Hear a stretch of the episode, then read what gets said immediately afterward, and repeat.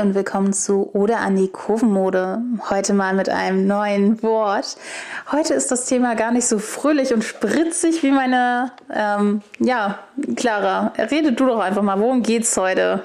Ja, in unserer neuen Adventsfolge geht's um Fettfeindlichkeit an den Feiertagen. Wer in einem größeren Körper kennt es nicht?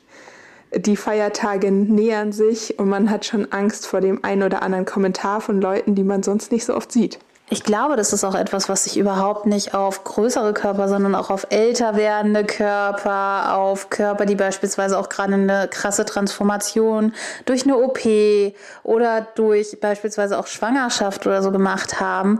Und mit der Familie zusammen sein. Das kann super, super schön sein, aber nicht jeder hat eine super geile Familie und manche haben halt auch ganz schön Angst davor, dass es wieder dumme Sprüche gibt. Und das ist heute das Thema unserer Folge.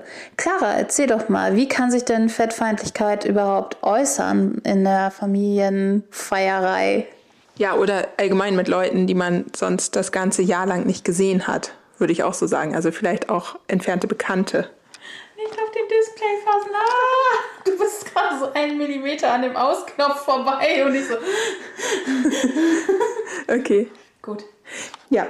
Ähm, also, welche Facetten kann es annehmen? Es kann zum Beispiel annehmen, dass es Diät-Talk gibt, also die ganze Zeit, zum Beispiel auch während des Essens, aber auch sonst, darüber geredet wird, dass eine bestimmte Person die ganze Zeit etwas abnehmen will oder das jetzt nicht noch essen will, weil sie könnte ja zunehmen meistens auch äh, gerne auch mal eine Person, die deutlich dünner ist als man selber, so dass eigentlich schon ziemlich klar ist, dass man selber auf jeden Fall auch abnehmen sollte auch sehr beliebt zur Weihnachtszeit, diese Sprüche. Im neuen Jahr muss ich mich wirklich ranhalten, weil ach, so viele Plätzchen und so viel Weihnachtsmarkt und oh, diese ganzen Weihnachtsfeiern. Und ja, das kann halt auch schon sehr triggernd auf Leute wirken, einfach dadurch, dass man einfach diese Sprüche droppt. Und da sind wir bei Sprüchen. Also einfach, dass das Outfit kommentiert wird, dass diese druckmäßigen Aussagen gemacht wird denkst du denn, dass du mit deiner Figur noch einen Mann finden kannst? Du wirst ja auch nicht jünger. Oder eben auch, dass halt solche Sprüche gemacht werden wie, du sieht, man sieht schon, dass du in der Adventszeit gut gegessen hast, ne? Ja, oder so gesagt wird, ja, also mit dem Outfit würde ich mich nicht vor die Tür trauen. Ja, wie du ja. meintest, ne? Also sowas.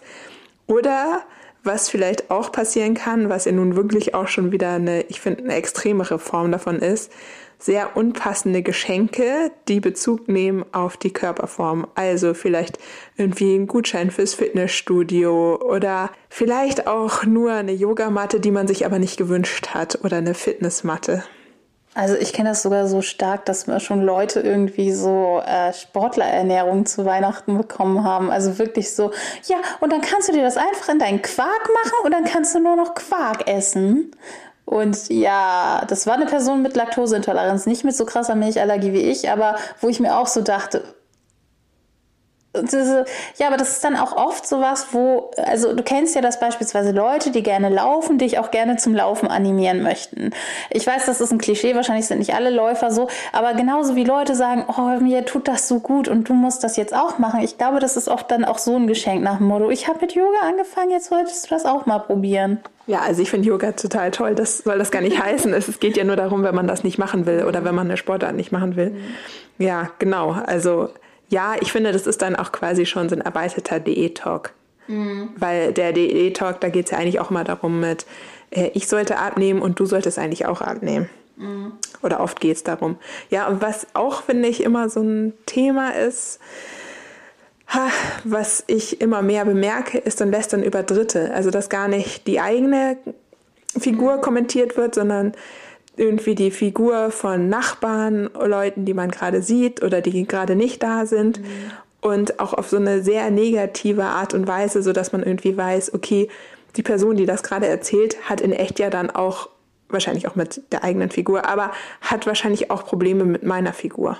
Und ich glaube, das ist auch eine sehr gefährliche Sache, weil das gerne mal an Weihnachten passiert, wenn man so in die Kirche geht, wenn man da die, alle Leute irgendwie aus dem Konfirmationsunterricht sieht oder aus der alten Klasse, dass es halt auch dann oft dieses, man hat nur ganz wenig Zeit für so obergeflechtliche Hallo-Tschüss-Gespräche.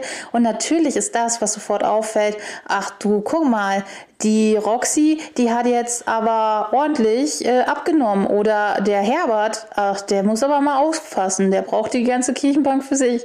Oh, das ist so gemein. Aber das ist tatsächlich so eins zu eins ein Talk, den ich dieses Jahr gehört habe nach so einem Gottesdienst. Es war nicht Weihnachten. Also, das ist leider echt so ein Ding, dass halt äh, dann, wenn nach langer Zeit man mal wieder zusammenkommt, dass man genau so solche Sachen sagt und die Figur ist das Erste, was auffällt und da einfach zu sagen, du lass das mal bitte, finde ich super wichtig.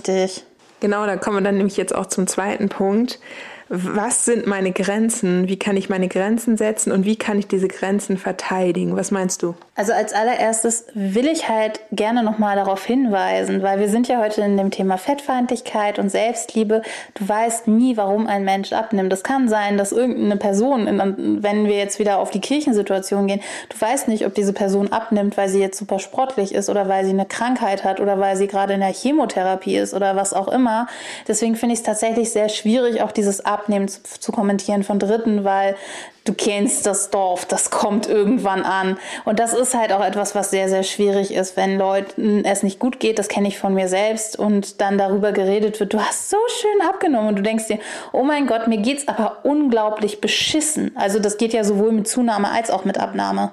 Ja, genau, wollte ich auch gerade sagen. Also genau, und man weiß ja auch nie, aus welchem Grund eine Person zugenommen hat. Mhm. Also gibt es ja auch einfach so viele Gründe von Krankheit zu seelischen Krankheiten zu ja einfach einer veränderten Lebensphase. Also es mhm. können ja auch tausende Gründe sein. Also ist vielleicht so ein Punkt erstmal zum Thema, wo sind meine Grenzen, wenn ich überlege, okay, es kommen Weihnachten wahrscheinlich wieder irgendwelche Sprüche oder irgendein Diät-Talk oder es wird wieder gelästert, dass ich mir im Vornherein schon mal überlege, ja, gehe ich da überhaupt hin? Mhm. Auf jeden Fall. Ich würde sagen, tust du dir wirklich die ganze Sache an, weil es ist ja auch so eine Sache, musst du wirklich jede Tante besuchen, wenn die dir eh nur dumme Sprüche an den Kopf ballert.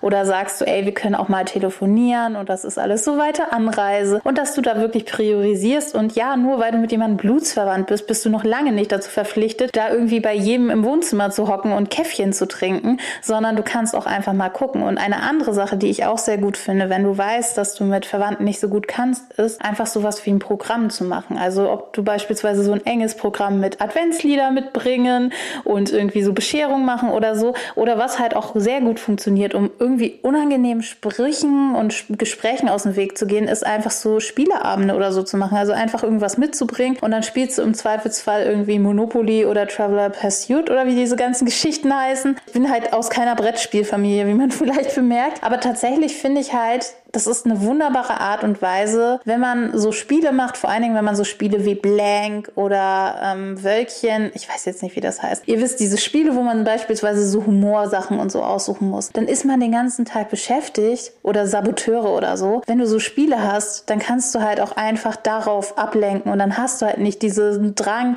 und was ist so in deinem Leben los? Weil das kann ja auch super langweilig sein, wenn die Tante Hildegard erzählt, was das halbe Dorf jetzt macht. Ja, oder besonders spannend.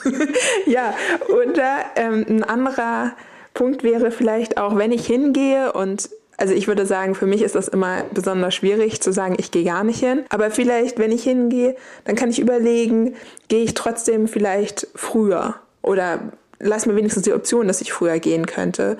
Oder gehe ich mal kurz raus, ein bisschen einen kleinen, mache einen kleinen Gang oder gehe mal eben ins Nachbarzimmer oder so, wenn man das zu viel wird und nehme mir so vielleicht meine Auszeiten von der Situation und überlege einfach, ja, gut, war jetzt wieder so ein Spruch, ich wusste, dass kommt, dass es kommt.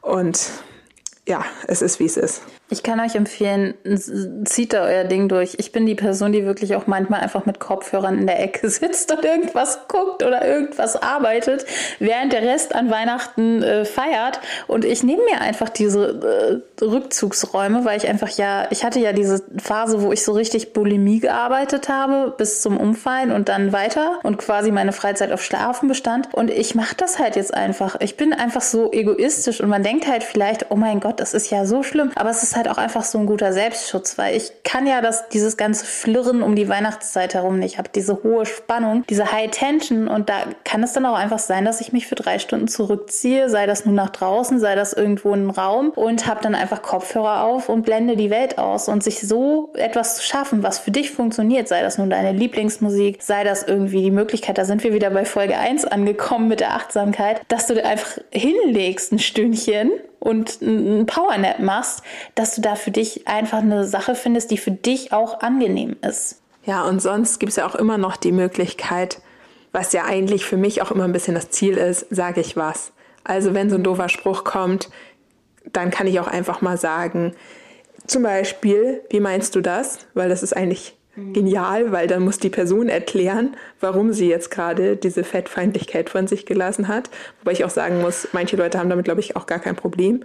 Oder auch einfach sagen, ich möchte das nicht hören, ich möchte da nicht drüber reden. Das ist ein Thema, was mir nicht gut tut. Also was gibt's ja als Möglichkeit, wenn man das schafft. Ich weiß, es ist nicht so einfach.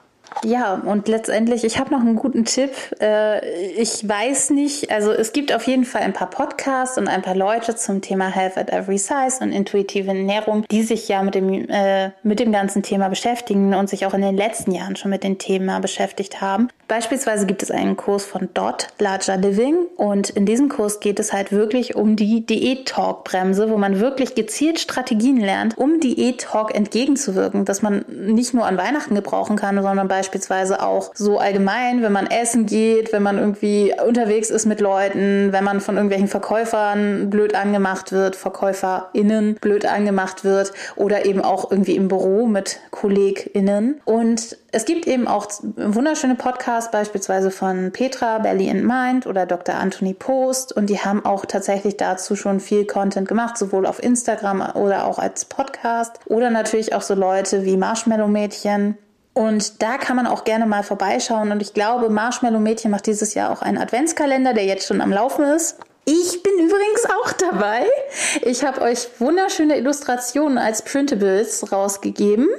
Und ja, äh, da könnt ihr gerne mal vorbeischauen. Und ich denke, da gibt es noch sehr, sehr, sehr viel mehr Input zu diesen Themen. Und ihr könnt euch da mit ganz, ganz viel Expertise von Leuten freuen und auch über Gratisgeschenke freuen. Und deswegen mache ich einfach mal unbezahlte und unbeauftragte Werbung für all diese tollen Menschen, denn es gibt sie. Und wir müssen einfach, damit mehr Leute davon wissen, einfach das auch mehr teilen und appreciaten.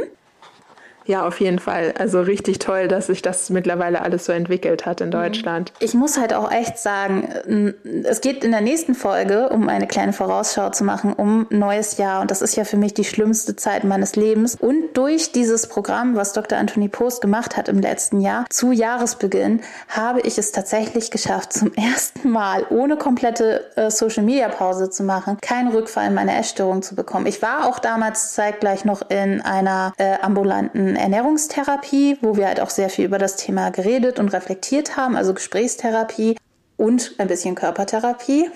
Aber ähm, tatsächlich denke ich auch, dass äh, dieses kleine Programmchen von Dr. Anthony Post mir wirklich, wirklich sehr geholfen hat dabei.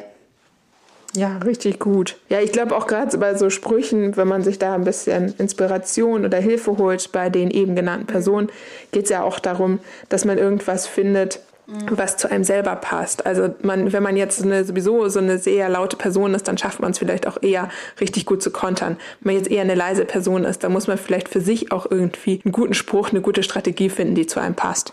Und ganz gut, dass wir es jetzt schon genannt haben, denn nächste Woche geht es ja um das, genau das Thema mit den neuen Vorsätzen im neuen Jahr. Und ich denke halt, dass es auch ein großes Problem ist, das aufeinander aufbaut wenn du die dummen Sprüche an Weihnachten bekommst und irgendwie äh, da nicht Resilienz hast und nicht Resilienz trainierst, dann nimmst du dir das zu Herzen und dann treffen dich diese ganzen Diätwerbungen und diese ganzen auch sehr unrealistischen Werbungen. Also ich habe mir fürs nächste Januar vorgenommen, dass ich diese ganzen Werbungen einfach mal schön screenshotte und sage, was das für ein Scheiß ist. Ja, es sind ja auch oft nicht so richtig die typischen Diätwerbungen, jetzt wo da steht mhm. die neue Diät, sondern es geht ja auch oft um Ernährungsumstellung in Gänsefüßchen oder um besondere Sportprogramme, die auch nur dafür gedacht sind, besonders viele Kalorien zu verbrennen und nicht darum gehen, dass man sich irgendwie besser im Körper fühlt und dass man irgendwie allgemein mehr Sport in seinen Alltag integrieren kann. Oder es geht halt auch um solche Yoga-Geschichten, wo du beispielsweise unrealistisch so in dieser Instagram-Werbung hast nach dem Motto, innerhalb von vier Wochen kannst du dann einfach Sachen, wo ich ganz genau weiß, einfach durch viele Leute, die in meinem Umfeld Yoga machen, dazu brauchst du eher so ein bis zwei Jahre.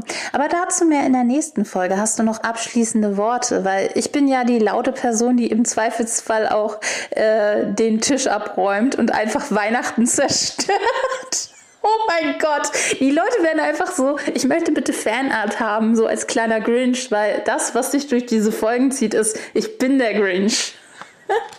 Ich mache eher den leisen, unauffälligen Kommentar, der ein bisschen böse ist und ein bisschen ironisch. Ich glaube, das ist eher meine Strategie, aber ja, eigentlich möchte ich da auch einfach offener werden und ehrlicher und das dann lieber laut ansprechen, aber ich finde, das ist auch okay, dass man das nicht sofort kann. Also mhm. ich habe das ja jetzt auch schon viele Jahre geübt. Es geht langsam besser. Was vielleicht auch noch ein Tipp ist, ist, dass man sich jemand innerhalb der Familie oder des Bekanntenkreises, je nachdem, wo man so ist, sucht, mit dem man vorher schon über die Situation spricht, sagt, hallo, ich glaube, es könnte für mich unangenehm werden, wenn die und die Person wieder das und das sagt und da fühle ich mich immer sehr unwohl, das triggert mich. Kannst du mich vielleicht in diesen Situationen unterstützen?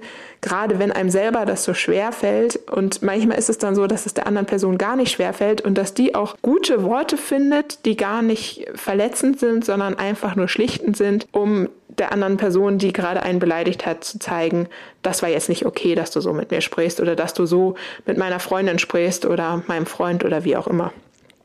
Ja, und dann würde ich mal sagen, ist das Schlusswort nicht zu viel erwarten, dass sich gleich alles ändert, wenn man einmal mal was gesagt hat oder einmal mal es geschafft hat, da gut drüber ja, durch die Tage zu kommen, sondern einfach trotzdem noch weiterhin nett zu sich selbst sein und ja, Geduld mit sich selbst haben, auch an den Feiertagen, besonders an den Feiertagen. Ja, stresst euch nicht und erwartet eben keine Wunder. Du wirst aus Tante Hildegard, die Mitte 70 ist, vielleicht auch nicht mehr diesen Diät-Talk und diese Fettfeindlichkeit, die sie eben in ihrer Diätkultur über Jahrzehnte mitbekommen hat, von heute auf morgen loswerden oder vielleicht auch gar nicht. Und das Ding ist, Du kannst nicht die Einstellung von Tante Hildegard ändern, aber du kannst deine Einstellung zu Tante Hildegard ändern und wie sehr du ihr zuhörst und wie sehr du das zu Herzen nimmst und wie du mit ihr redest und vielleicht sie auch dann gezielt ablenkst. Und in diesem Sinne, bis zum nächsten Mal zu einem sehr wichtigen Thema. Tschüss.